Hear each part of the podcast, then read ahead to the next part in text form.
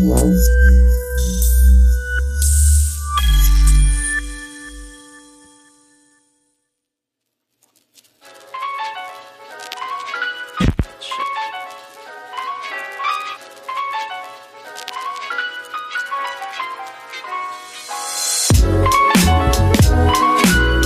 Herzlich willkommen an alle HörerInnen zu einer neuen Ausgabe des Hörfehler-Podcasts. Heute mit einer kleinen Premiere, denn es wird die allererste Folge in Zusammenarbeit mit dem Zeitspielmagazin.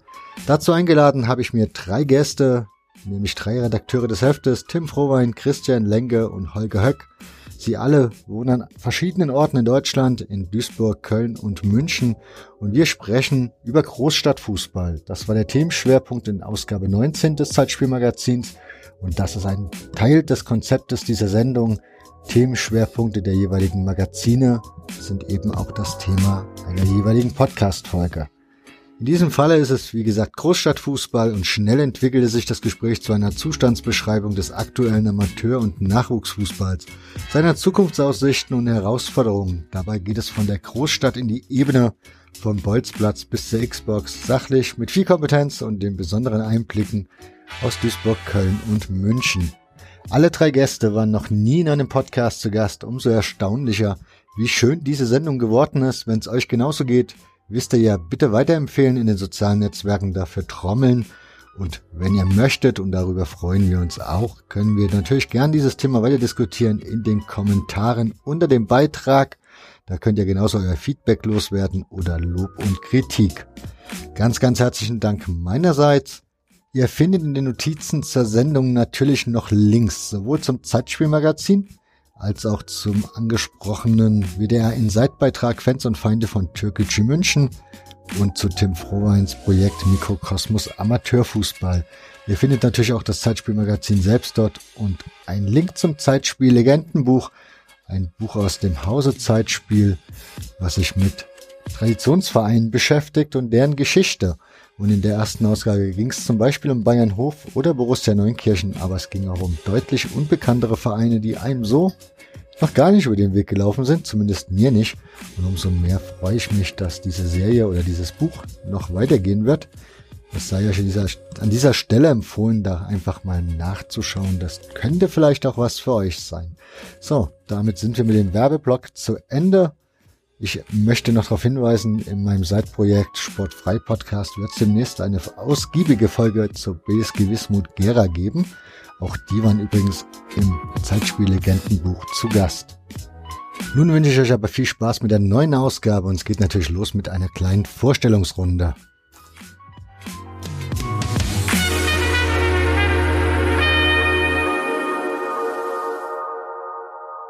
Begrüße ganz herzlich in Köln Holger Höck. Grüß dich, Holger.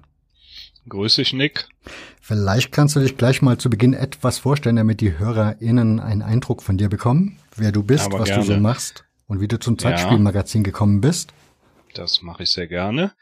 Ja, also ich bin 52 Jahre, bin seit genau 40 Jahren Fan von Eintracht Braunschweig, allerdings, obwohl ich hier in Köln wohne, ein bisschen ungewöhnlich, aber ist halt so.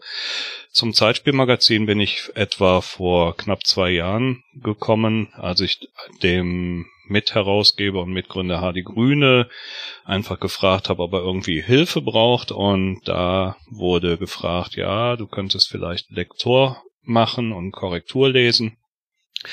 Ja, und das war so mein Einstieg und bin jetzt froh dabei zu sein. Ähm, beruflich arbeite ich unter anderem aber auch als freier Journalist und bin halt einfach froh, dem Team anzugehören. Dann darf ich Christian begrüßen. Grüße dich, Christian. Stell du dich doch bitte auch mal den HörerInnen vor.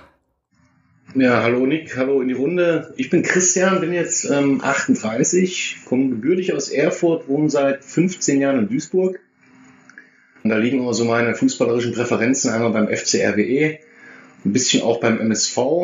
Und wie bin ich zum Zeitspiel gekommen?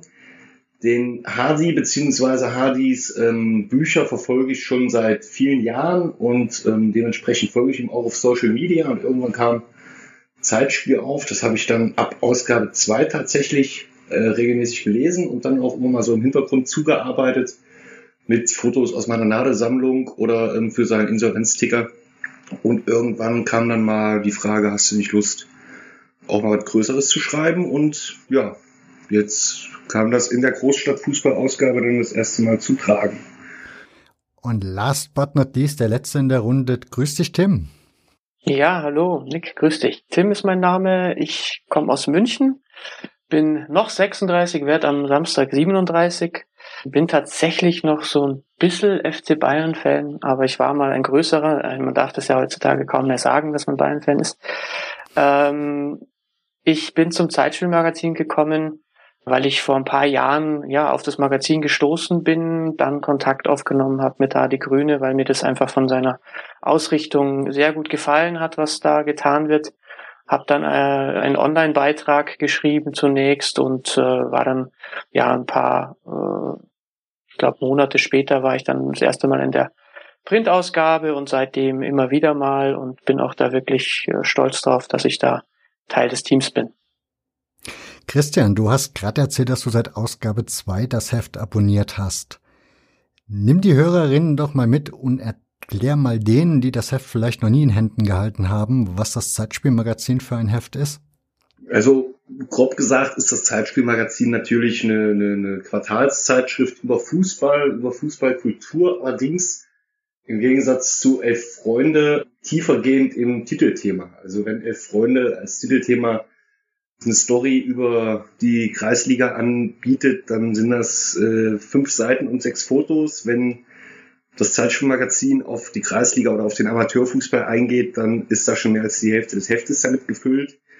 Und dann auch von Leuten gefüllt, die wirklich einen Bezug dazu haben. Also nicht von bezahlten Journalisten, die das Thema ähm, notfalls auch googeln müssen, sondern wirklich Leuten, die da die Erfahrungen mitbringen, die da drin verankert sind. Und so ist das bei jedem Thema. Wenn das jetzt in die Historie geht, in die 20er Jahre, wie es in Ausgabe 18 war, dann ist da mit Hardy Grüne natürlich ein ähm, prädestinierter Macher, der als Hobbyhistoriker, sage ich jetzt mal, natürlich auch ähm, den Einblick und das Wissen hat, dieses Thema aufzuarbeiten.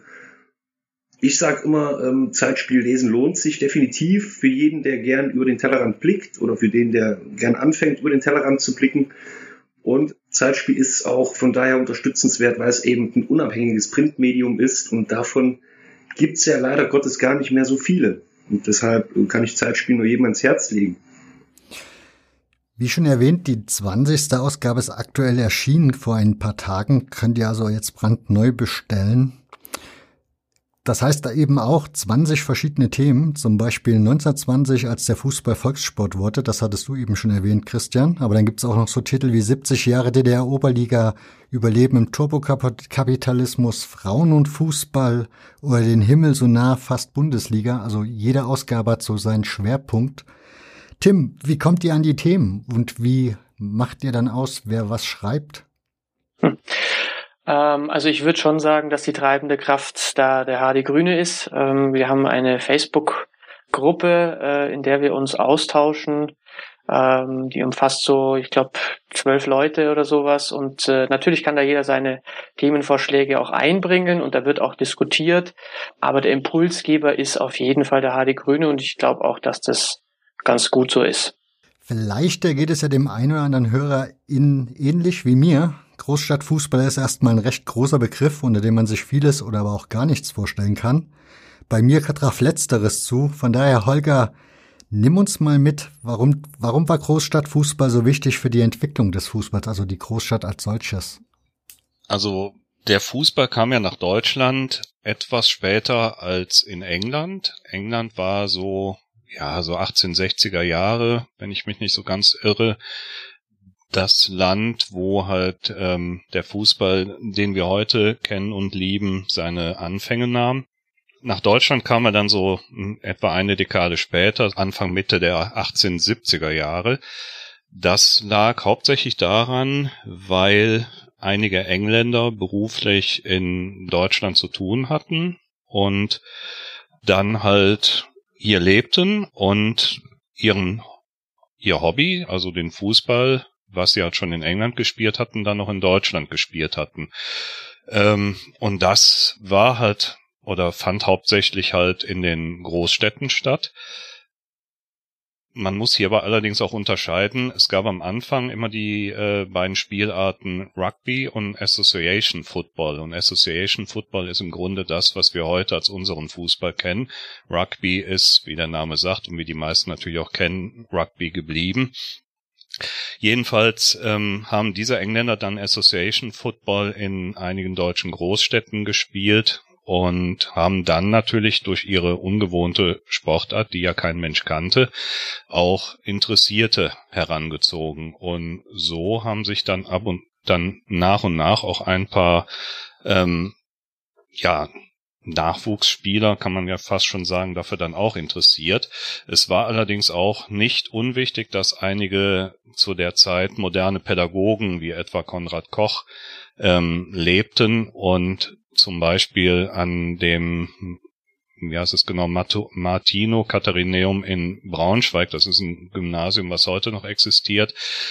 Da sagt die, erzählt die Sage, dass er eines Tages mit einem fußballähnlichen Gegenstand auf den Schulhof gegangen ist, diesen einfach in eine Menge äh, Jungs geworfen hat und gesagt, so jetzt spielt mal damit und das soll bis heute angeblich die Geburtsstunde des deutschen Fußballs gewesen sein. Deswegen nennt sich Braunschweig auch so gerne die Geburtsstadt des deutschen Fußballs, weil Konrad Koch damals das angefangen hat. Ähm, um jetzt aber nicht zu weit auszuholen, also es waren dann neben Braunschweig auch noch andere Großstädte, wo dann allmählich eben durch die Fußballspielenden Engländer ähm, der Fußball ins Rollen kam. Zum Beispiel Stuttgart, Hamburg oder Karlsruhe kann man da nennen. Das waren weitere Großstädte. Die Großstädte hatten natürlich auch den Vorteil, dass es hier sehr viele freie Parkflächen und auch sogenannte Exzessierplätze gab, wo sonst die Armeen aufgezogen sind für Showfeste oder ähnliches. Ähm, und diese freien Flächen boten natürlich dann den Platz, den man brauchte, um Fußball zu spielen. Es war jetzt nicht selten der Fall, dass in den Anfängen des Fußballs mehrere Fußballspiele auf einer Parkfläche oder auf einem Existierplatz nebeneinander stattfanden, weil da einfach eine riesige Menge war. Also eine Menge Platz, meine ich damit. Die Großstadt hatte natürlich auch den Vorteil, dass auch durch die Industrialisierung die Einwohnerzahlen stetig wuchsen, Häuser wurden gebaut, Wohnungen entstanden und dadurch war natürlich immer Fußball-Nachwuchs vorhanden. Und das zeigte sich dann am Anfang oder besser gesagt dann schon nach 1874 bis zum Ende des ausgehenden 19. Jahrhunderts, wo dann halt auch die ersten Vereinsgründungen stattfanden. Das sieht man heute etwa beispielsweise noch in den Vereinsnamen wie Altona 93 in Hamburg. Das ist also 1893. Eintracht Braunschweig, um bei dem Beispiel zu bleiben, wurde 1895 gegründet. Oder der aktuelle Tabellenführer der Regionalliga Nordost, Viktoria 89 Berlin, hat 1889. Ich find's gut, dass ihr drei zu Gast seid, denn ihr habt alle drei sehr unterschiedliche Schwerpunkte in euren Texten gelegt. Tim, du hast einen ganz besonders erstaunlichen Text geschrieben, denn bei dir geht's um den Bolzplatz in München und den hast du so ein bisschen, ja, als Aufhänger genommen für den Text. Kannst du das ein bisschen genauer erklären? Ich habe einfach an meine persönliche Sozialisation gedacht. Ähm, ich bin selbst Soziologe und versuche eigentlich, wenn sich die Möglichkeit ergibt, auch die Themen, über die ich schreibe, immer so ein Stück weit auch aus der soziologischen Perspektive zu betrachten. Ähm, und da kam dann ganz gut zusammen, dass ich natürlich selbst in der Großstadt aufgewachsen bin und so aus einer gewissen Distanz mittlerweile äh, versuche, einzuordnen, was ist mir denn eigentlich so im Laufe meines Lebens in der Großstadt passiert und vor allem natürlich, was ist mir im Zusammenhang mit Fußball passiert. Und da habe ich einfach versucht aufzuarbeiten äh, und der Bolzplatz war im Grunde der Ausgangspunkt meiner fußballerischen Sozialisation und den habe ich dann im Nachgang so ein Stück weit analysiert, wenn man so will. Wobei du da auch diesen Aspekt aufgemacht hast, von wegen Großstadt oder dieser Bolzplatz in der Großstadt bietet so eine gewisse Anonymität in, ja, in der Gesellschaft, in der Nachbarschaft, während das auf dem Land ja ein bisschen anders ist, ne? Genau. Im Grunde ist es auch was, was man für die Entwicklung des äh, Fußballs in den Großstädten auch als wichtigen Faktor irgendwie nennen kann. Ähm, es war ja auch damals schon so, dass in den Großstädten die Leute, also gerade zu Beginn äh, der Phase der Urbanisierung, dass da Leute in Städte gekommen sind, die ja im Grunde ein ländliches Leben davor geführt haben, die sich nicht gekannt haben. Das heißt, die Gemeinschaft, die man davor hatte, in einem Dorf, in einem kleinen Ort, wo sich jeder kannte, wo man bestimmte feste Rollen hatte im Grunde in der Dorfgemeinschaft, wo man vielleicht auch das Wissen über die Welt geteilt hat. Ja, es gab jetzt nicht so viel Gelehrte, die eine ganz andere Perspektive auf die Welt hatten. Ähm, ja, diese Gemeinschaft, die verlässt man, kommt in die Großstadt und da ist man einer von vielen, kennt die anderen nicht. Ähm, das heißt, Gemeinschaft geht ein Stück weit verloren und stattdessen ist man jetzt ähm, ein Einzelteil und da sucht man natürlich irgendwie nach Gemeinschaft. Und ich glaube, dass ein ganz wichtiger Faktor in dem Zusammenhang war, dass die Leute in Vereinen, in Fußballvereinen, sowas wie Gemeinschaft wieder gefunden haben. Und ähnlich ist es natürlich auch, wenn man den Bolzplatz sieht. Ähm, auch da haben wir in den modernen Großstädten von heute auf den Bolzplätzen eine gewisse Anonymität. Ja, die kann aber in dem Fall dann auch ein Vorteil sein, nämlich weil man sich dann auch ein Stück weit mal daneben benehmen kann, ohne dass es gleich irgendwo gepetzt wird. Weil in der Dorfgemeinschaft wäre es so, man hält sich, verhält sich daneben, man raucht da vielleicht, man tut vielleicht andere illegale, vermeintlich illegale Dinge oder Dinge, die sich nicht gehören. Und dann wird es gleich über vielleicht den Freund, der das gesehen hat, beobachtet hat, an die Eltern weitergetragen und diese älteren Eltern wiederum sagen es den eigenen Eltern, so dass man dann bestraft wird auf irgendeine Art und Weise. Das ist ein Mechanismus, der in der Großstadt dann so eigentlich nur noch selten vorkommt, weil man sich eben nicht so gut kennt. Christian, du hast das Feld aufgemacht, also dein Text heißt, gefeiert wird immer und gerne. Ja, kann ich so unterschreiben. Was war dein Ausgangspunkt? Wie bist du an dieses Thema herangegangen? Ich bin jetzt seit circa sechs Jahren hier in Duisburg im, im Amateurfußball engagiert, verankert. Das fing damit an, dass mein ähm, Sohn irgendwann mit vier Jahren anfing, Fußball zu spielen und plötzlich waren keine Trainer mehr da und ja, dann einer muss immer der Dumme sein und dann stand ich da plötzlich mit zwölf, vier bis fünfjährigen auf dem Platz und so wächst man dann natürlich auch in so einen Verein rein. Das heißt, man, man oder ich zumindest habe mich dann nicht mehr nur darauf beschränkt, ähm, die Jugendspiele ähm, wahrzunehmen, sondern auch mir die Spiele der Seniorenmannschaften anzuschauen. Und ähm, da lernt man dann natürlich auch eine Gemeinschaft kennen. Und ähm, da es sich bei den Vereinen, wo ich ähm, bis jetzt war, das war einmal Blau-Weiß Neuenkamp und einmal jetzt äh, aktuell der SV Düssern, nicht um Leistungsfußball handelt, sondern wirklich um Breitensport, ist natürlich auch die Spielnachbereitung, äh, nenne ich es jetzt mal, doch etwas lockerer gehandhabt. Also das ist dann ganz klischee-mäßig, dass dann nach Training und Spiel dann auch mal die Kiste Bier da steht, man auch einen Punktgewinn gegen den Tabellenvorletzten als, als Anlass nimmt, erst ausufern zu lassen. Und ich denke mal, das ist nicht nur in Duisburg so, das wird wahrscheinlich landesweit so sein, an den Stellen, wo es wahrscheinlich noch um, um mehr Hobby geht als um Profisport oder Leistungssport. Und ich habe den Amateurfußball in Duisburg so kennengelernt, dass man da gerne auch mal sich zusammensetzt, ähm, dass man auch gern feiert ähm, zu allen Anlässen. Daher der Titel. Holger, wie war das bei dir? Du hast ja deine Stadt Köln, wo du ja wohnst, als Thema genommen. Wie bist du daran gegangen? Ja, ausschlaggebend war für mich, dass Köln ja sehr viele Stadtteile hat und ähm, ich glaube 86 sind's, ein 87. entsteht gerade. Es wird aber auch immer wieder davon gesprochen, ähm, Fälschlicherweise, muss ich dazu sagen, werden die Stadtteile auch gerne als Fädel bezeichnet. Köln ähm, hat zwar ganz viele Stadtteile, aber noch viel, viel mehr Fädel. Also ein Fädel ist das der kölsche Ausdruck im Grunde für ein Viertel. Und ein Viertel besteht in Köln aber im Grunde nicht aus dem Stadtteil, sondern im Grunde aus der Wohngegend, wo du groß geworden bist. Dazu gehören vielleicht dann zwei, drei, vier Straßen, eine Schule, ein Kiosk, eine Kneipe und natürlich auch der Fußballplatz, den du vor der Tür hast. Und ähm, bei mir war das einfach so, ich bin groß geworden in einem rechtsrheinischen Stadtteil, Humboldt-Gremberg, und hatte nur 300 Meter von meiner Elternwohnung äh, einen Sportplatz, wo ich halt immer wieder hin mal hingegangen bin. Aber nur ein paar hundert Meter weiter gab es schon äh, den nächsten Sportplatz und das hat mich einfach fasziniert, weil im Grunde jeder Sportplatz seine eigenen Leute hat, in Anführungsstrichen. Das heißt, bei meinem Sportplatz um die Ecke waren natürlich dann die Leute, die da gewohnt haben oder gearbeitet haben. Ähm, ja, einfach, die kannte man einfach. Und ja, ein paar hundert Meter weiter war die Situation schon eine andere. Und das fand ich einfach faszinierend zu sehen, wie viele unterschiedliche Fädel, um bei dem Wort zu bleiben, Köln hat und wie viele Sportvereine da dran gehören.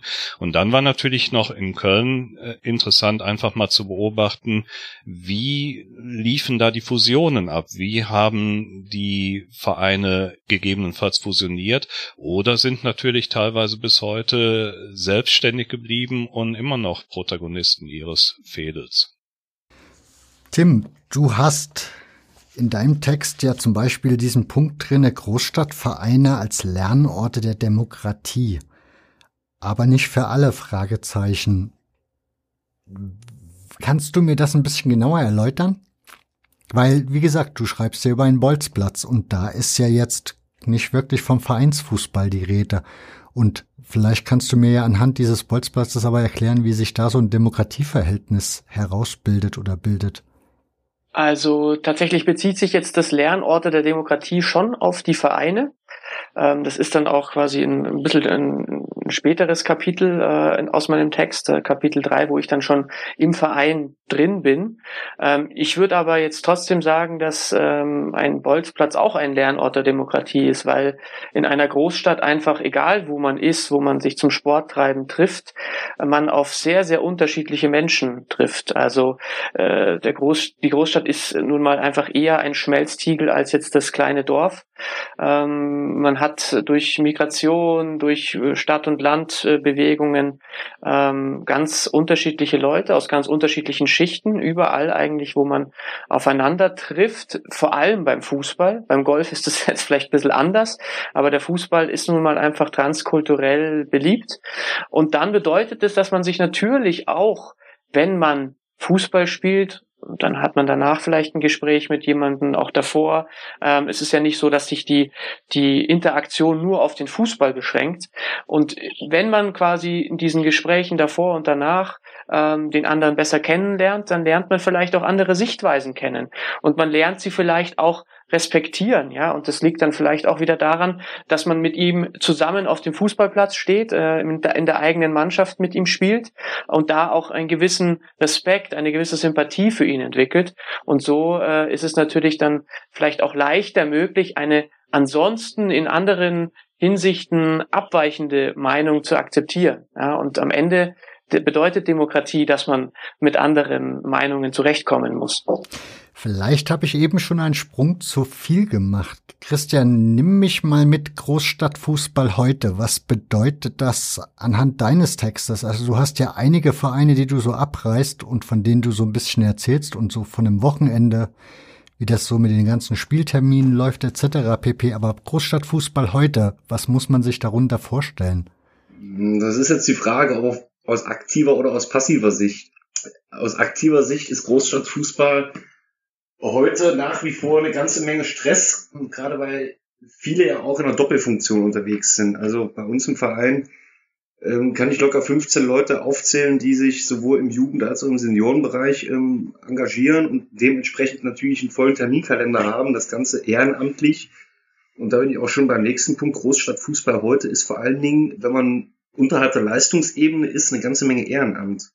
Das sollte man auch nicht unterschätzen.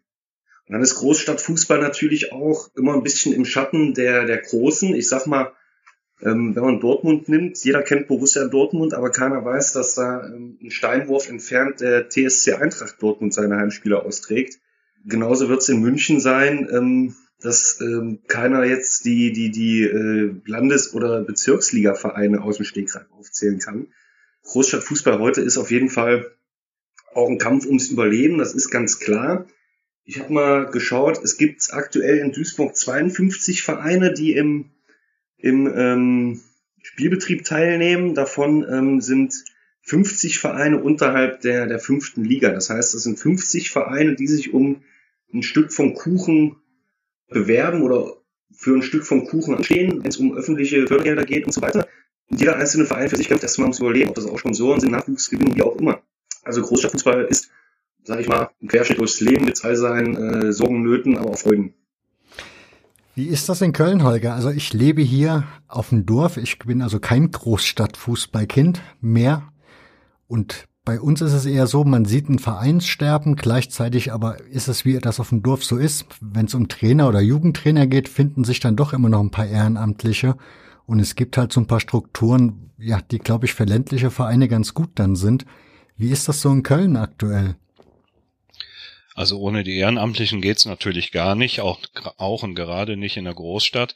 Ich kann Christian natürlich nur äh, voll und ganz zustimmen, ähm, wenn ich alleine sehe, wie viele Fusionen es hier in den letzten Jahren gegeben hat, weil eben die kleinen Vereine eigenständig überhaupt nicht mehr überleben können. Also wir haben hier die abstrusesten, mittlerweile abstrusesten Verbindungen. Wir haben im Kölner Norden gibt's drei Dörfer, das sind wirkliche Dörfer, die wurden irgendwann mal nach Köln eingemeindet. Die bilden jetzt die Spielvereinigung Rhein, äh, Köln, äh, Spielvereinigung Rheindörfer Köln Nord und äh, solche Sachen gibt's auch im Kölner Süden. Es ist halt einfach so, die schließen sich halt wirklich zusammen, weil sie das sonst alleine nicht mehr hinkriegen. Es sind leider zu wenig Ehrenamtler, oft auch zu wenig Spieler, gerade im Jugendbereich. Und daher passiert das dann einfach, dass man sagt, komm, wir bündeln unsere Kräfte, schließen uns zusammen und äh, versuchen dann halt irgendwie zu überleben. Und ja, mal klappt es gut, mal klappt es weniger gut.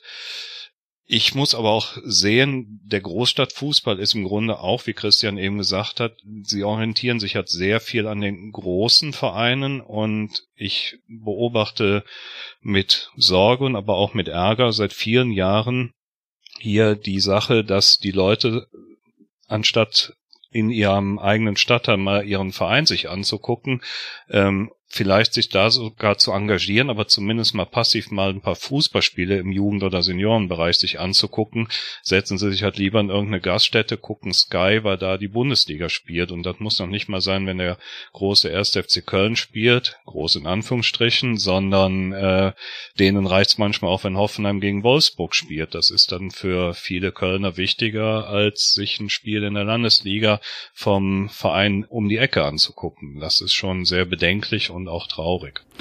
Das wäre jetzt eine schöne Überleitung zum aktuellen, zu der aktuellen Ausgabe, aber da wäre man einen Schritt zu weit. Tim, du hast ja ein bisschen so die stadtsoziologische Perspektive. Die Großstadt als solches hat sich ja durch die Migration auch verändert. Wie würdest du diesen Umstand beschreiben? Wie macht sich das bemerkbar im Fußball, also im Großstadtfußball? Ja, es ist so, dass man in der Großstadt natürlich ähm, mehr dieses Phänomen Migrantenvereine, ethnische Vereine, wie auch immer man es nennen mag, hat. Das prominenteste Beispiel im Moment ist ja, wie vermutlich wir alle wissen, Türkgücü München, ja. ähm, die jetzt in der dritten Liga angekommen sind, mit denen ich auch eine Geschichte gemacht habe in äh, einer der Ausgaben, in einer der Zeitspielausgaben davor ein sehr, sehr interessantes Konstrukt. Also jetzt äh, abgesehen davon, dass, dass da ja äh, wieder ein Investor dahinter steht und das Ganze vielleicht auch ein bisschen undemokratisch zugeht.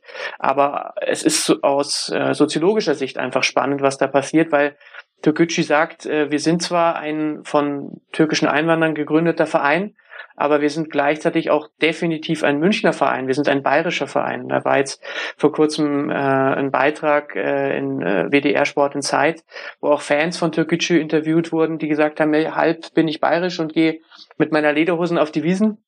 Und auf der anderen Seite bin ich aber Türke. Und deswegen ist Türkgücü meine Heimat, ja. Also meine, meine Fanheimat sozusagen. Und äh, diese Vereine, die gibt's äh, sehr häufig in Großstädten, äh, viel häufiger als auf dem Land.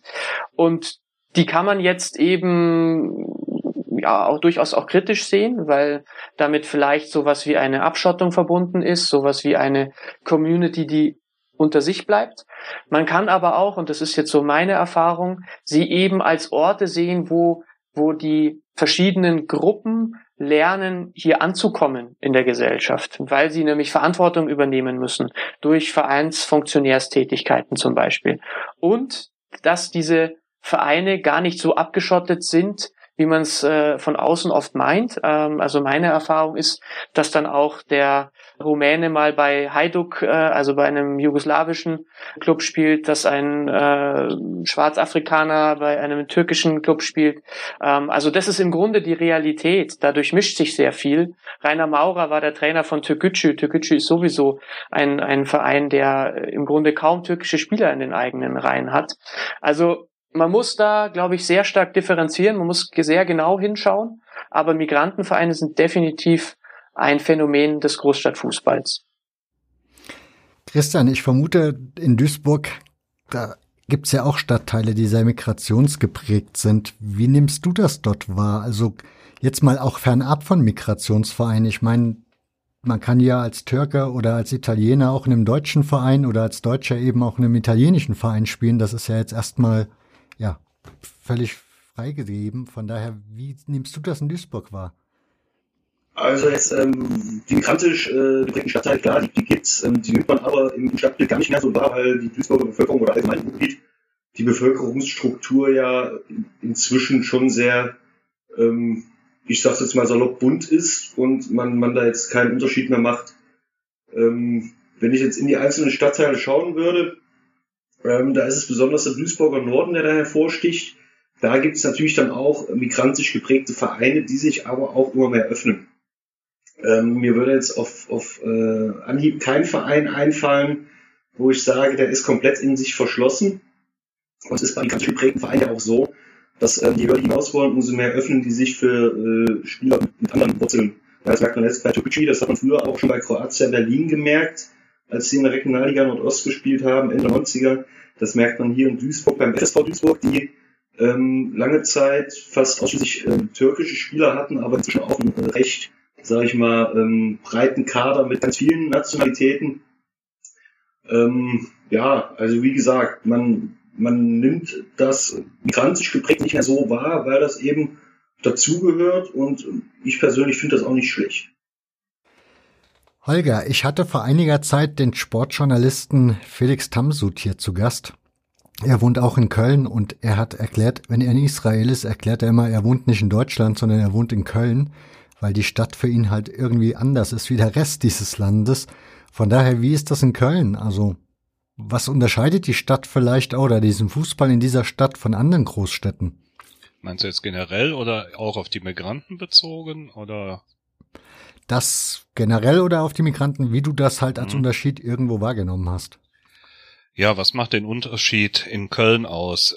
Also bei den Migrantenvereinen ist es im Grunde so wie in vielen anderen Großstädten. Wir haben hier auch einige Emporkömmlinge gehabt. Ich erinnere mich beispielsweise, dass es mal Jodemspor Köln gab in den 90er Jahren, die in Köln-Chorweiler gespielt haben, äh, wo ohnehin ein hoher Ausländeranteil von rund 70 bis 80 Prozent herrscht die haben natürlich dann die Karriere gemacht, wie sehr viele Vereine, die werden dann halt mal für ein paar Jahre gepusht von ein, zwei Geldgebern und nach dem ersten oder auch zweiten Abstieg haben die keine Lust mehr und dann wird der Verein aufgelöst, was in dem Falle da auch war. Also ich denke mal, diese ganzen unterschiedlichen Kulturen und Migranten, die finden in ihren Vereinen dann auch Widerspruch, äh, wie, äh, wieder, ähm, jetzt fehlt mir das Wort, die finden sich dort auf jeden Fall wieder.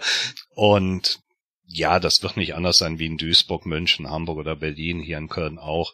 Generell finde ich es natürlich hier ähm, etwas anders, was die Konkurrenz untereinander angeht. Also ich finde es immer bemerkenswert, wenn man hier sich beispielsweise mal ein Spiel von der lokalen Größen Nummer zwei oder drei anguckt. Das wäre zum Beispiel Fortuna Köln oder halt Viktoria Köln, also der neu gegründete Verein Viktoria Köln. Die ähm, die haben kein Problem damit, wenn sie ihren Verein gesehen haben, sich anschließend äh, von Fernseher zu setzen und mit dem ersten FC Köln mitzufiebern. Hier ist also irgendwie da überhaupt kein keine Lokalrivalität, die man sonst von Hamburg oder München kennt. Also man müsste sich das mal vorstellen, wenn sich in einer Stadt wie Hamburg äh, St. Pauli-Fans nach ihrem Spiel hinsetzen würden und sagen, jetzt gucke ich mal, wie der HSV spielt und dem drücke ich die Damen, äh, Daumen, weil das halt auch äh, ein Hamburger Verein ist. Äh, wäre undenkbar in Hamburg oder München oder Berlin genauso. Aber hier in Köln ist das einfach so. Also hier ist der erste FC Köln die unangefochtene Nummer eins und darunter streiten sich Fortuna und Viktoria um Platz zwei und ja, im kleineren Bereich, natürlich im Amateurbereich, da ist die Rivalität natürlich schon gegeben. Da spielen dann auch schon mal ähm, nicht nur die Vereine gegeneinander, sondern halt auch Türken gegen Italiener oder auch Kroaten, wo es dann noch teilweise schon heiß hergeht auf den Plätzen. Und natürlich kommt da auch wieder diese Stadtteilrivalität zustande, wenn da Mülheim Nord gegen Mülheim Süd spielt. Ähm, da fliegen dann auch teilweise schon die Fetzen. Das wird aber nicht anders sein wie in anderen Großstädten auch. Tim, du hast in einem Text so ein bisschen dieses Nachwuchsproblem angesprochen. Also davon, dass wenn man talentierte Jungs hat, dann sind die halt schnell wieder raus aus dem Verein. Du hast dich da ja selbst auch als Beispiel aufgeführt. Von daher, wie nimmst du das aktuelle München wahr? Ja, es ist definitiv so, wenn ich mich mit Leuten dazu unterhalte, dann sagen die, die Talentejagd, die beginnt heute einfach schon viel früher. Sie ist auch aggressiver geworden in einer Stadt wie München, wo wirklich jetzt äh, unter Haching, 60 und äh, Bayern da um die Talente buhlen. Ähm, da ist der Konkurrenzwettbewerb natürlich, äh, der Konkurrenzkampf natürlich groß. Und ich habe da auch in meinem Text diese nette Anekdote über Franz Beckenbauer angeführt. Ähm, man möchte nicht derjenige sein, der einen Franz Beckenbauer quasi hat nicht, nicht aufnehmen können. Ähm, Franz Beckenbauer hat ja mal erzählt, dass er damals sich gegen die 60er entschieden hat, weil er in einem Spiel mit seinem SC 1906, äh, den Verein gibt's so in der Form gar nicht mehr, ähm, mit seinem SC 1906 gegen die Löwen gespielt hat. Und dann hat ihm der Gegenspieler eine Watschen verpasst. Und dann hat er gesagt, da gehe ich nicht hin, da sind nur Grattler ja, und äh, ist dann zum FC Bayern gegangen und manch einer sagt, äh, wenn das nicht so äh, gelaufen wäre, dann wäre jetzt der TSV ähm, der Rekordmeister in Deutschland und so weiter. Ähm, und ich glaube, also das spielt tatsächlich eine Rolle hier in der Stadt. Man möchte kein Talent irgendwie ja, äh, verpassen. Ähm, auf der anderen Seite ist es so, dass man auch einsichtig geworden ist, dass äh, das frühe Herausziehen der Kinder, der Talente aus ihrem normalen sozialen Umfeld, also dem Verein, in dem sie quasi groß geworden sind, dass dieses zu frühe Herausziehen auch einfach für die Entwicklung des Kindes nicht gut ist. Ja, und deswegen hat jetzt zum Beispiel Bayern seine U9, U10 äh, abgemeldet vom, vom Betrieb. Ja, also sprich, die, die haben da gar keine Mannschaft, in die ein, ein Junge äh, oder ein junges Mädel äh, dann kommen kann. Und deswegen ist da so eine gewisse, wie soll man sagen, Gesundung äh, in diesem Bereich hoffentlich absehbar.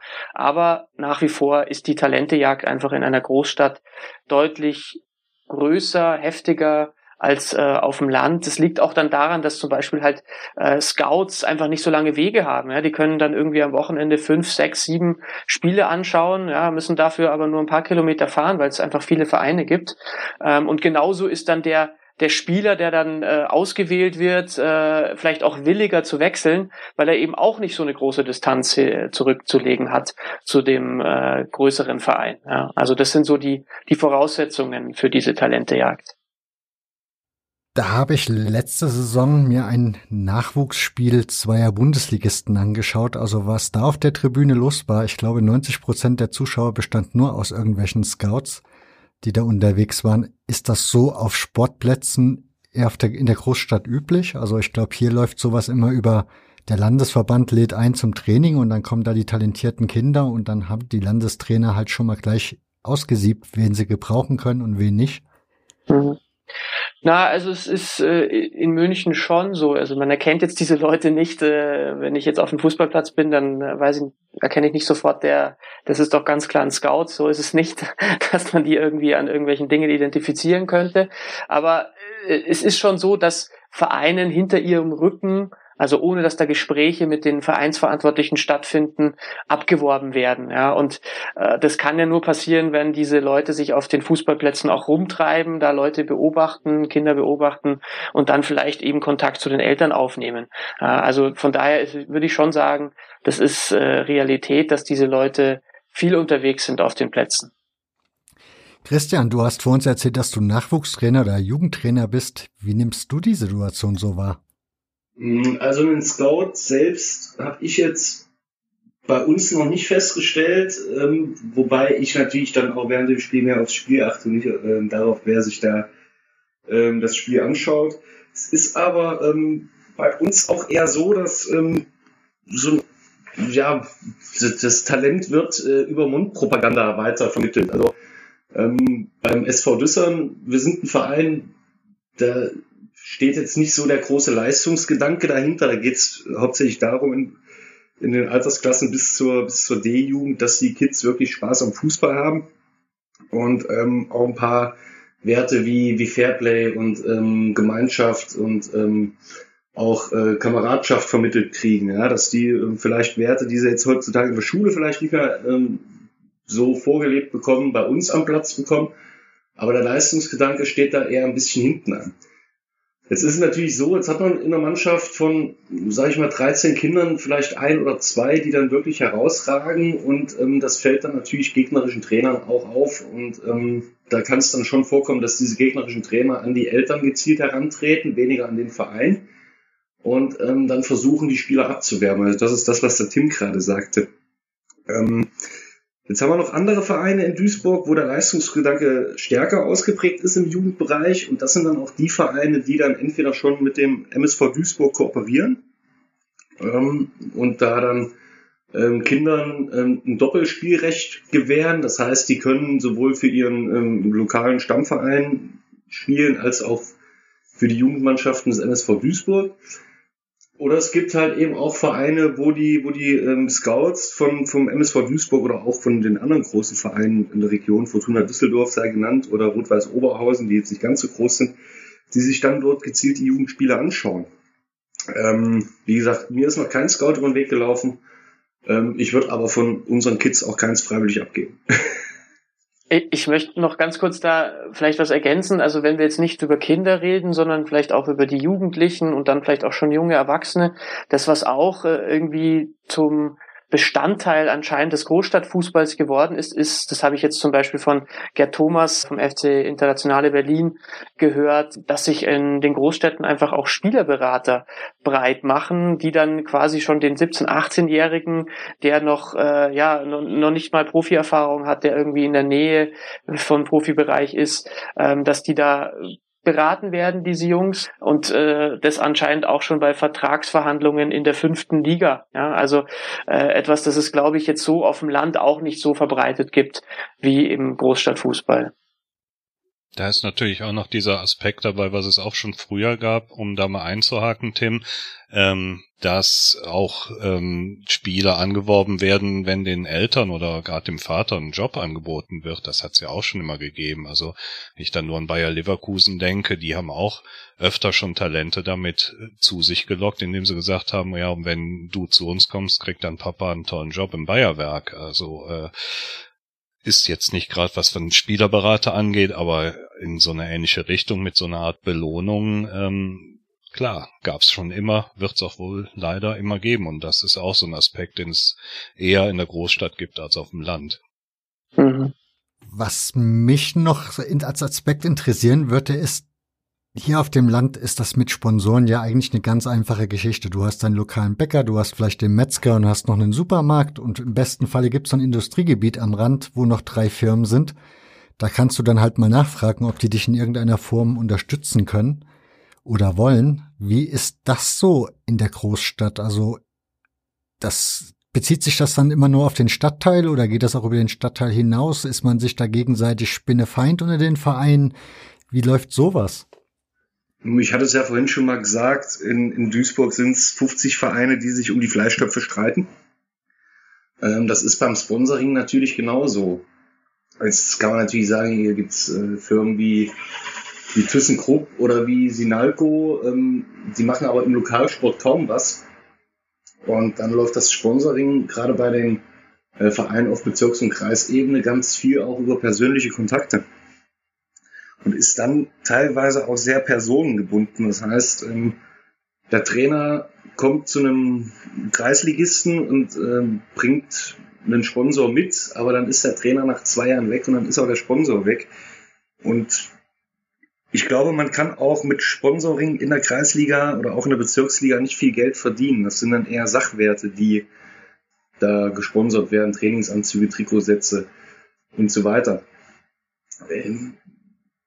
Aber dass man da mit anderen Vereinen Konkurrenz läuft, will ich nicht sagen. Das ist gerade auf der, auf der ähm, Breitensportebene doch sehr, ich nenne es jetzt mal Stadtteil- oder bezirkslastig. Mhm. Also ich, ich glaube trotzdem, es ist, also ich, ich stimme Christian auf jeden Fall zu. Ähm, äh, ich glaube aber trotzdem jetzt in München so beobachte ich, dass es jetzt nicht dass Sponsoren nicht an Stadtteilgrenzen irgendwie Halt machen, sondern wie der Christian gesagt hat, es kommt viel über soziale Kontakte zustande. Ja, und wenn da mal ein aufstrebender Bezirksligist da ist, ähm, dann ist da vielleicht auch irgendwie ein Sponsor aus einem anderen Stadtteil bereit, da mit einzusteigen, wenn das irgendwie ihm von der Philosophie oder von was auch immer man da in dem Zusammenhang dann immer spricht, äh, wenn ihm das passt. Ähm, bei uns tatsächlich, ähm, bei meinem Heimatverein, da bin ich jetzt auch schon seit über 20 Jahren, da ist es auch wirklich der lokale Metzgermeister, ja, der da sich äh, finanziell engagiert, äh, der selber dort gespielt hat früher und dem Verein einfach nach wie vor sehr verbunden ist und der ist da auch der derjenige, der so ein bisschen auch die die Strippen zieht und äh, ja seine Kontakte spielen lässt und so weiter. Holger, du hast ja erzählt, in Köln ist das eher so fädeltechnisch gemacht. Wie, wie wirkt sich das da aus? Ist es da dann mehr der Stadtteil? Teils, teils. Also ich kann Tim und Christian nur zusprechen. Äh, hier hast man auch die Sachen, dass es äh, nicht mehr unbedingt auf den Stadter bezogen ist. Hier gibt's natürlich Vereine, die sind im Kölner Osten beheimatet und die haben dann einen Trikotsponsor, der eigentlich im Kölner Westen beheimatet ist, weil es eben dann auch diese Beziehungen gibt über den Trainer, über den Präsidenten oder wen auch immer. Ähm, das gibt's natürlich. Es gibt natürlich auch die Vereine, die durchaus noch hier ihren lokalen Sponsor haben.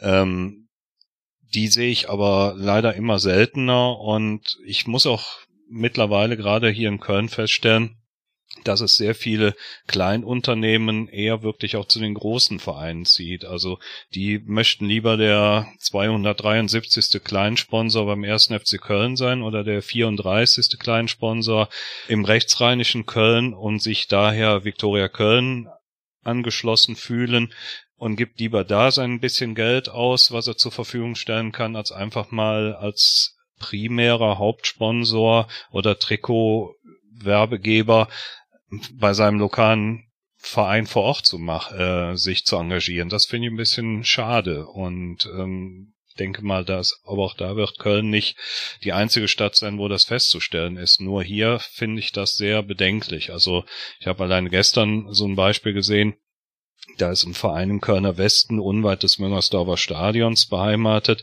der mit einer leeren Brust rumläuft, ohne Sponsor. Ähm, und gerade da in diesem verhältnismäßig reichen Bezirk, da im Kölner Westen, gibt's mit Sicherheit genug Sponsoren, die durchaus in der Lage wären, einen Kreisliga A-Verein zu unterstützen, aber die interessiert das eher weniger und orientieren sich halt zwei Kilometer nach nebenan, wo dann halt das große Stadion und der große Verein sind. Die Frage ist natürlich auch, welchen Mehrwert haben denn die Sponsoren, ähm, wenn sie einen Bezirksligisten oder einen Kreisligisten unterstützen? Ein Sponsor unterstützt ja, um sichtbar zu sein. Und ähm, welchen Mehrwert kann er dann daraus ziehen? Also es gibt wenige Kreisligisten oder Bezirksligisten, die ähm, Eintrittskarten ähm, drucken, wie man es kennt, wo dann die Sponsoren drauf sind, oder die Programmhefte rausgeben. Ähm, auf vielen städtischen Sportanlagen dürfen Werbebanden hier in Duisburg gar nicht ähm, installiert werden, äh, so dass so dass die Sponsoren das ja, eigentlich aus purer Menschenliebe machen oder Liebe zum Amateursport, aber nicht, weil die daraus einen Mehrwert haben. Und da muss man dann natürlich auch sagen, kann man teilweise verstehen. Ähm, Sponsoring bedeutet ja immer auch Außendarstellung.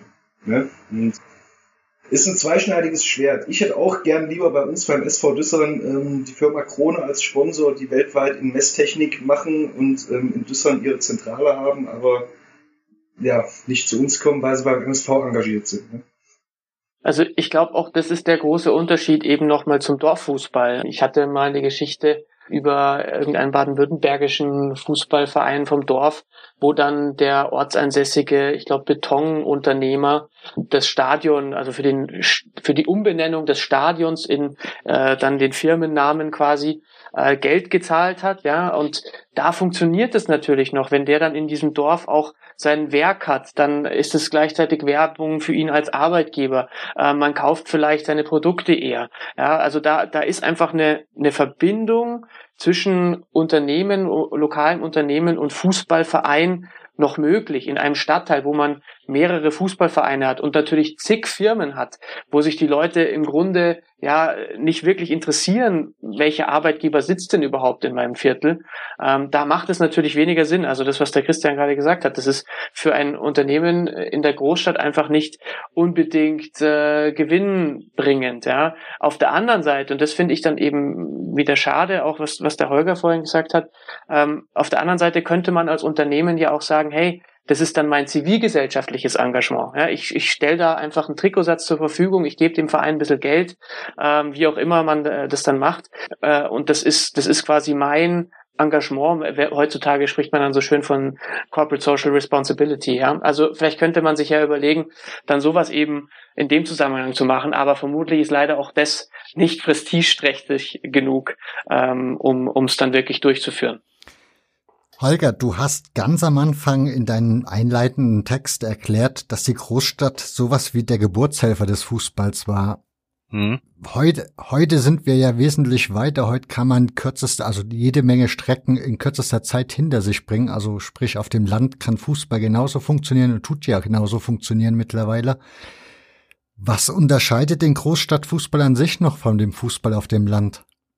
Also Gibt's da überhaupt noch Unterschiede? Also spielerisch ähm, gibt's mit Sicherheit Unterschiede. Also ich habe die letzten Wochen mal so diverse Kreispokerspiele verfolgt, einerseits hier in Köln und andererseits in Kreis Rhein-Erft oder Kreis im, im Rhein-Sieg-Kreis. Da gibt's schon fußballerische Unterschiede. Du merkst einfach, dass der Fußball in der Großstadt schneller, aggressiver, ähm, ja auch rücksichtsloser ist, muss ich schon sagen. Also äh, der Konkurrenz, das Konkurrenzdenken ist ja bei Spielen einfach anders gegeben als auf dem Land. Da läuft's ein bisschen gemütlicher, das, was Tim eben auch gesagt hat. Man äh, kennt sich halt auch ein bisschen und ähm, man geht nach dem Spiel auch gemeinsam ein Bier trinken, das ist halt auf dem Land eher gegeben als in der Stadt. Die Leute kommen einfach halt zum Spiel, äh, treffen sich am Sportplatz ähm, und nach dem Spiel geht wieder jeder seines Weges. Es ist halt einfach anonymer hier in der Großstadt Fußball zu spielen als auf dem Land. Das ist ein Aspekt, der ähm, nicht von Hand zu weisen ist. Tim? Ja, also ich würde das schon auch so sehen. Ähm, man hat halt nun mal einfach dann als Fußballer vielleicht auch das größere Angebot an Vereinen. Ähm, wir sind dann vielleicht auch wieder beim Thema Bezahlung im Amateurfußball. Ähm, der Verein im nächsten Viertel, äh, also quasi in nicht weiter Entfernung, zahlt mir eben mehr, dann wechsle ich dahin. Dadurch hat man eine höhere Fluktuation im, im Verein, in der Mannschaft dadurch kann natürlich dann nicht so was Festes entstehen wie vielleicht auf dem auf dem Land. Und äh, prinzipiell ist einfach eine Gemeinschaft äh, von mehreren tausend Leuten überschaubarer und genauso auch äh, in sich stärker miteinander verbunden, als es jetzt eine, eine Gemeinschaft in einem Stadtviertel sein kann.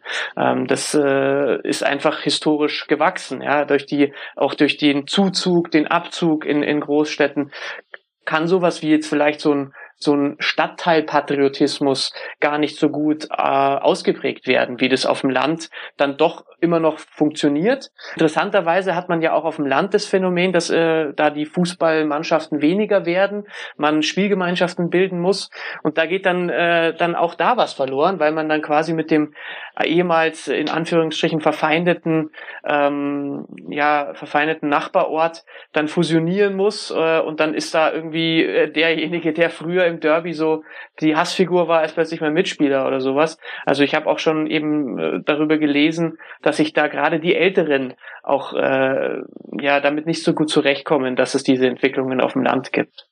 Da hast du völlig recht, aber das gibt es in der Großstadt natürlich auch. Also hier im Kölner Süden haben sich vor einiger Zeit zwei Vereine getan, die waren sich vorher auch Spinnefeind. Ja, ja, das gibt's in der Großstadt definitiv auch. Nee, klar, ähm, du hast schon recht. Auch im Land ist das schon ex, schon einiges extremer. Stimmt schon. Ja, also ich glaube einfach, dass du äh, in der Stadt äh, nicht so stark diesen diesen Stadtteilpatriotismus hast. Ja? Also da, wo Dörfer wirklich sich verfeindet sind, vielleicht auch äh, das muss gar nicht nur auf den Fußball bezogen sein, ja, sondern die eine Stadt hat halt aus, aus, aufgrund von irgendwelchen politischen Entscheidungen in der Vergangenheit vielleicht irgendwie eine Straße bekommen, ja, und die andere nicht, und dann hat die eine an Bedeutung verloren, während die andere gewachsen ist. Ne? Also diese Geschichten, die hast du in jetzt in, in, zwischen Stadtteilen hast du das nicht so stark. Also zumindest kenne ich es jetzt so aus München nicht. Hier gibt's nur dieses äh, rechts der Isar, links der Isar, ja. Also die, die links der Isar, die mag man nicht und äh, andersrum genauso. Ähm, aber ansonsten zwischen Stadtvierteln ist die Konkurrenz nicht so groß, auch wenn Stadtviertel natürlich von ihrer sozialen Zusammensetzung in München, genauso wie in anderen Großstädten, ganz unterschiedlich sein können. Das ist keine Frage. Christian, die Zukunft des Fußballs in der Großstadt, wie siehst du den? Also hier auf dem Land stelle ich mir ja so vor, ich bin ja nicht mehr jugendlich, wenn ich es denn wäre, so viel Angebote gibt's ja nicht und für alles müsste ich dann doch irgendwo hingefahren werden. Das heißt, ich müsste ja dann, wäre auf meine Eltern angewiesen, ist dann auch eher suboptimal. In der Stadt hast du da ja ganz andere Möglichkeiten. Wie bewertest du die Aussichten des Fußballs in der Großstadt? Also Großstadtfußball, Großstadtfußballvereine wird es immer geben, aber die Zahl der Vereine wird sich in den nächsten 10, 15 Jahren stark reduzieren. Hat zum einen was mit, mit Nachwuchsmangel zu tun, weil eben für die, für die junge Generation die Alternativen ähm, immer, immer, immer größer werden und immer mehr werden. Und zum anderen hat es natürlich auch damit zu tun, dass ähm, alte Mitglieder in den Vereinen auf gut Deutsch wegsterben. Ähm, irgendwann ist niemand mehr da, der Vereine am Leben halten kann. Da bin ich auch wieder bei mir im Stadtteil. Ähm, wir haben hier auf einem Radius von, ja, lass es 350 Meter sein, haben wir vier Fußballvereine angesiedelt. Davon ähm, hat einer aktuell gar keine Mannschaft mehr im Spielbetrieb. Da ist nur noch eine Hobbytruppe, das ist der Polizeisportverein. Ähm, der nächste Verein hat nur noch zwei Herrenmannschaften und eine Altherrenmannschaft. Also da fehlt auch der komplette Unterbau. Das ist der Postsportverein.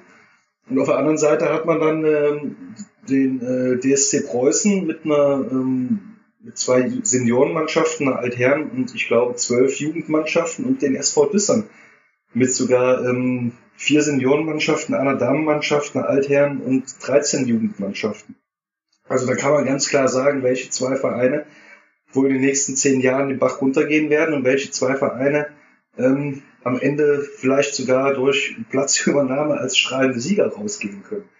Und das sehe ich als Indiz für, für, für äh, das ganze Stadtgebiet und das sehe ich auch als Indiz für das ganze Ruhrgebiet, ähm, wo man dann auch wieder bei den schon angesprochenen Fleischtöpfen sind. Da werden sich am Ende auch die stärksten Vereine durchsetzen und jetzt nicht der Verein, der aufgrund dessen, dass er nur ein oder zwei Mannschaften im Spielbetrieb hat, noch weniger Außenwirkung hat als manch anderer Verein.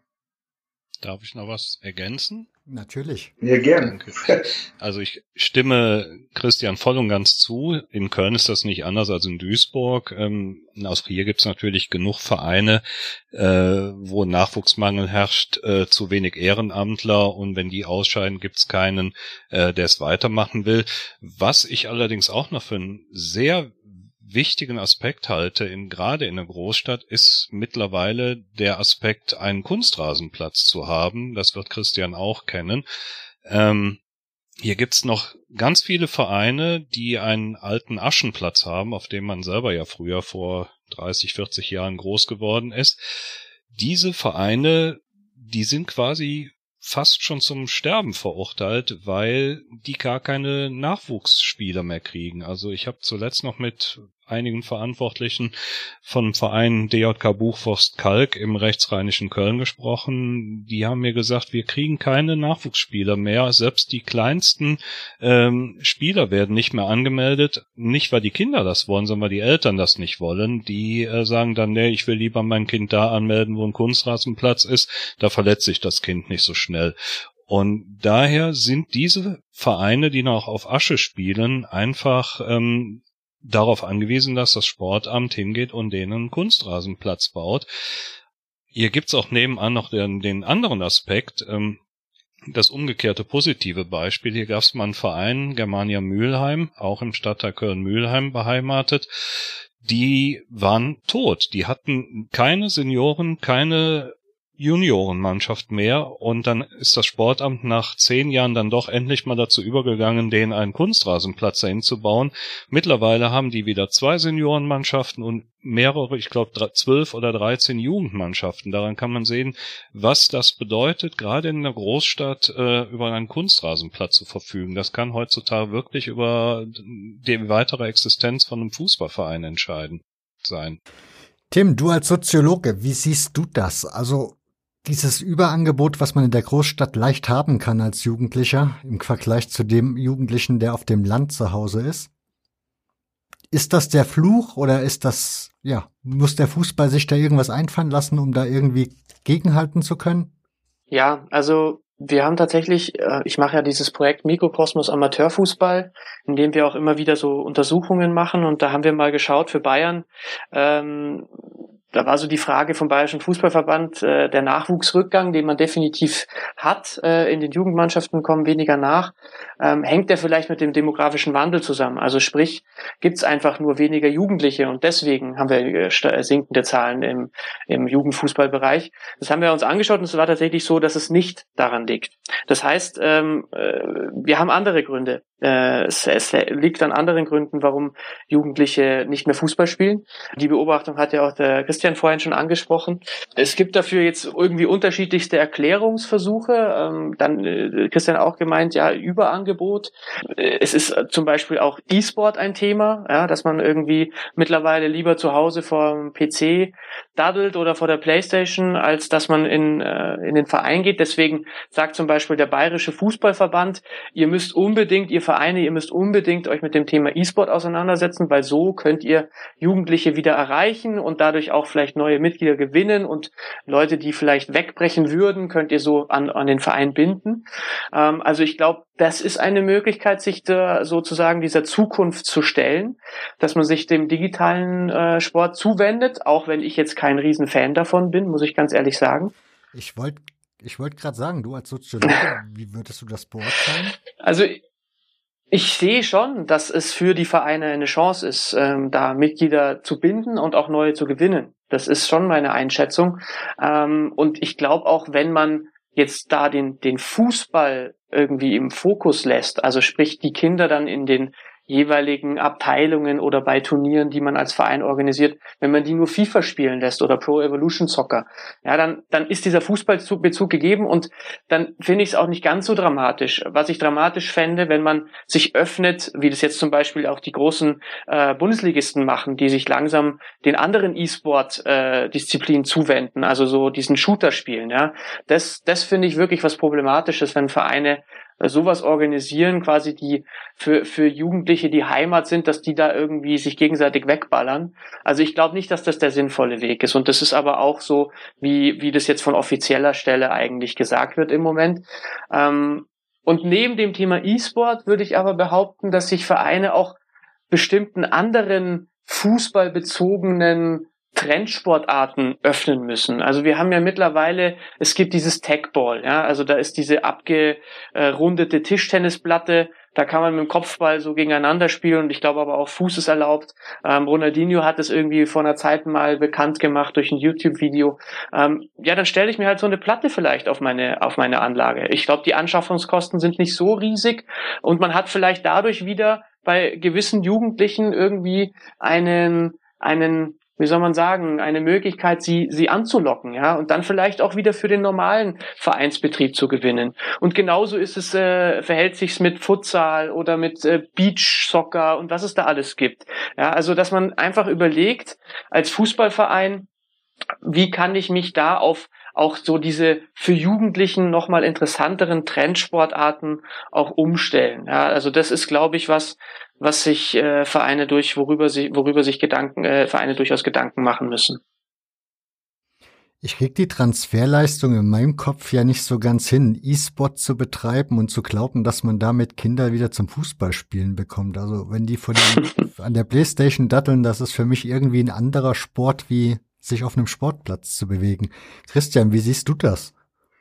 Ähm, ja, ich habe ja schon, schon durchklingen lassen, ich habe ja auch einen Sohn, der ist jetzt elf, der sitzt natürlich auch viel vor der Playstation und spielt dann FIFA oder auch andere Spiele. Ähm, ich sehe E-Sport oder jetzt allgemein sehe ich Videospiele eher so ein bisschen als Realitätsflucht oder als Ablenkung, aber mit, mit richtigen Fußball hat es auch eher weniger zu tun. Es ist halt eine Simulation. Was ich festgestellt habe, dass ähm, nach erfolgreichen ähm, Weltmeisterschaften, 2014 sei da angesprochen, da ist zum Beispiel der, der, der, der Run auf die Vereine, gerade im Jugendbereich, sehr groß. Also ich kann mich erinnern, wir waren damals im äh, letzten Bambini-Jahr, sprich der jüngste Jahrgang, und ähm, plötzlich kam nach der, nach der Sommerpause, nach der erfolgreichen WM, hatte ich da sechs neue Kinder stehen, die plötzlich alle äh, Mats Hummels und Mario Götze sein wollten. Ich denke mal, ähm, der große Fußball muss wieder ähm, weniger langweilig werden, um mehr Leute für den kleinen Fußball auch begeistern zu können.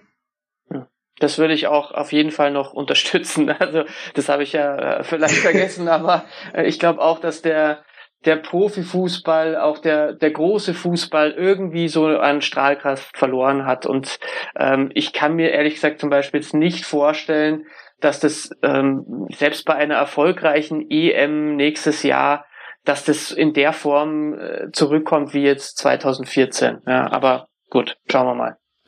Holger, wie sind deine Gedanken dazu? Die gehen in die ähnliche Richtung. Also ich denke auch, der Profifußball muss sich neu aufstellen, neu überdenken. Ähm, man hört ja heutzutage auch schon häufiger von Jugendlichen, die sagen, ich gucke mir doch jetzt nicht 90 Minuten so ein Fußballspiel an, ob jetzt im Fernsehen oder ähm, sogar noch live im Stadion. Dann sagen die lieber, nee, so eine Zusammenfassung reicht mir einfach.